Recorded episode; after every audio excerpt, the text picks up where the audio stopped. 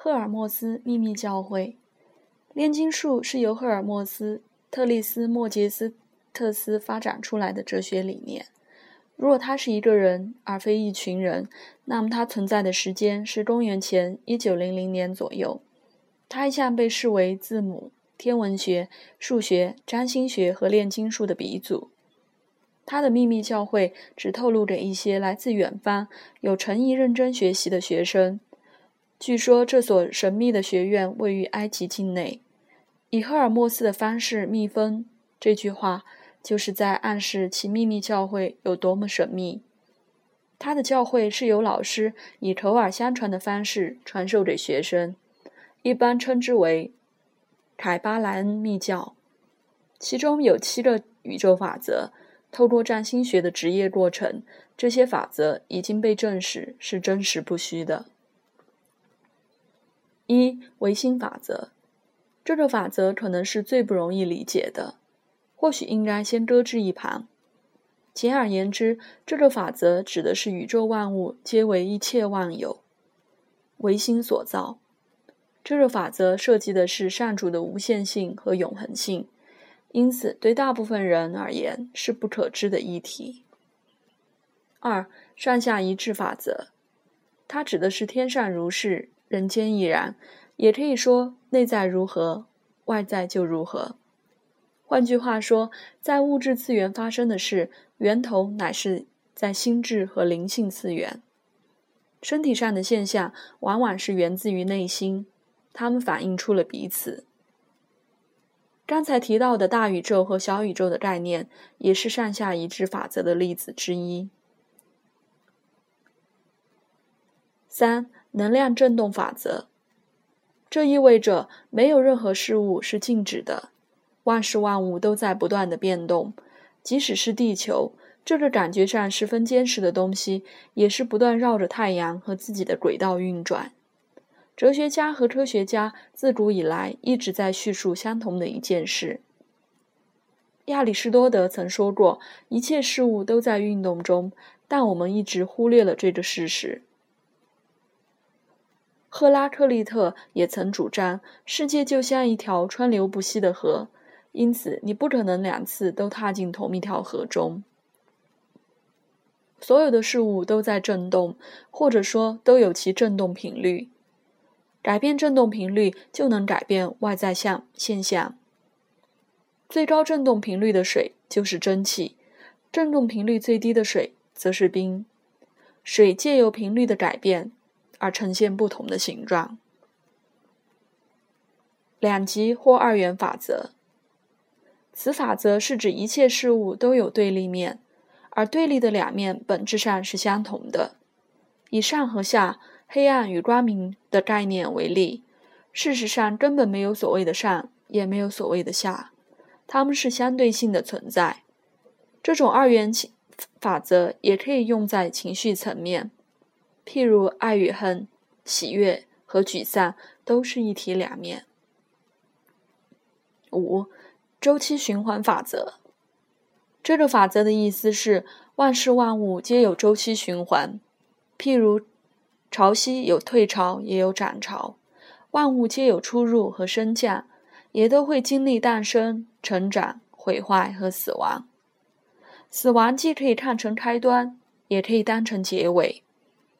生命的周期循环有数千种，每一天的变化，每一次的呼吸。都算是一个循环。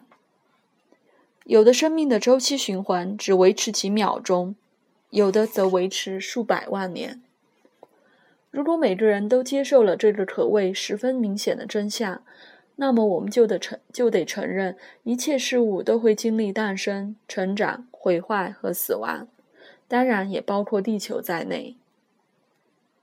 以目前的情况来看，地球或西方社会的演进的确已经达到达中年，甚至是中晚年的阶段。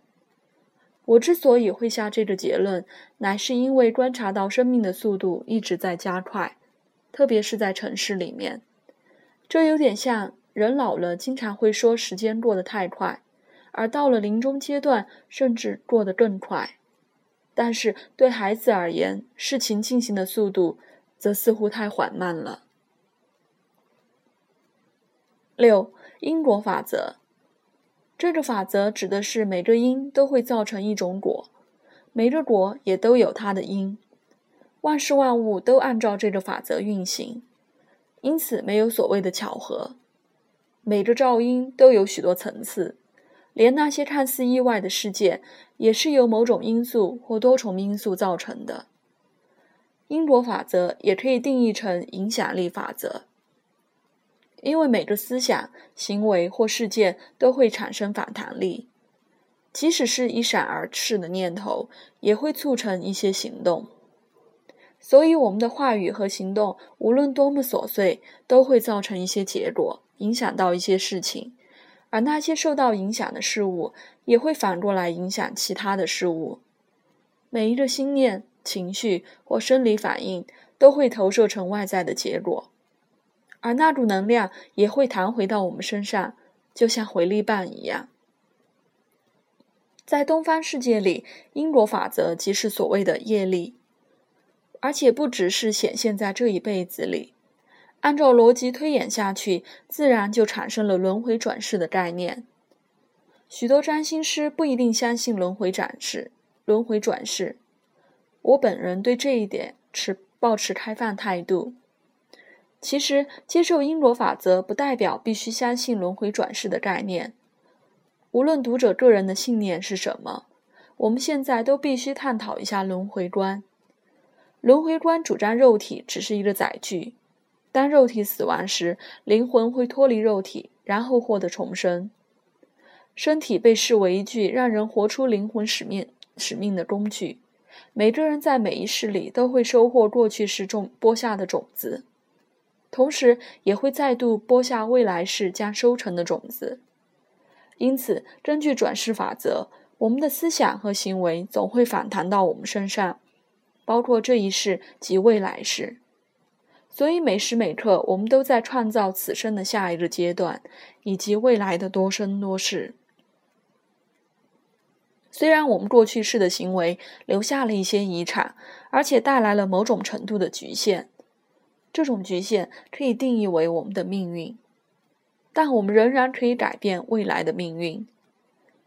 虽然我们无法改变过去已经发生的事，但仍然可以改变面对眼前事件的态度，因为改变态度和想法，就能改变行为和命运。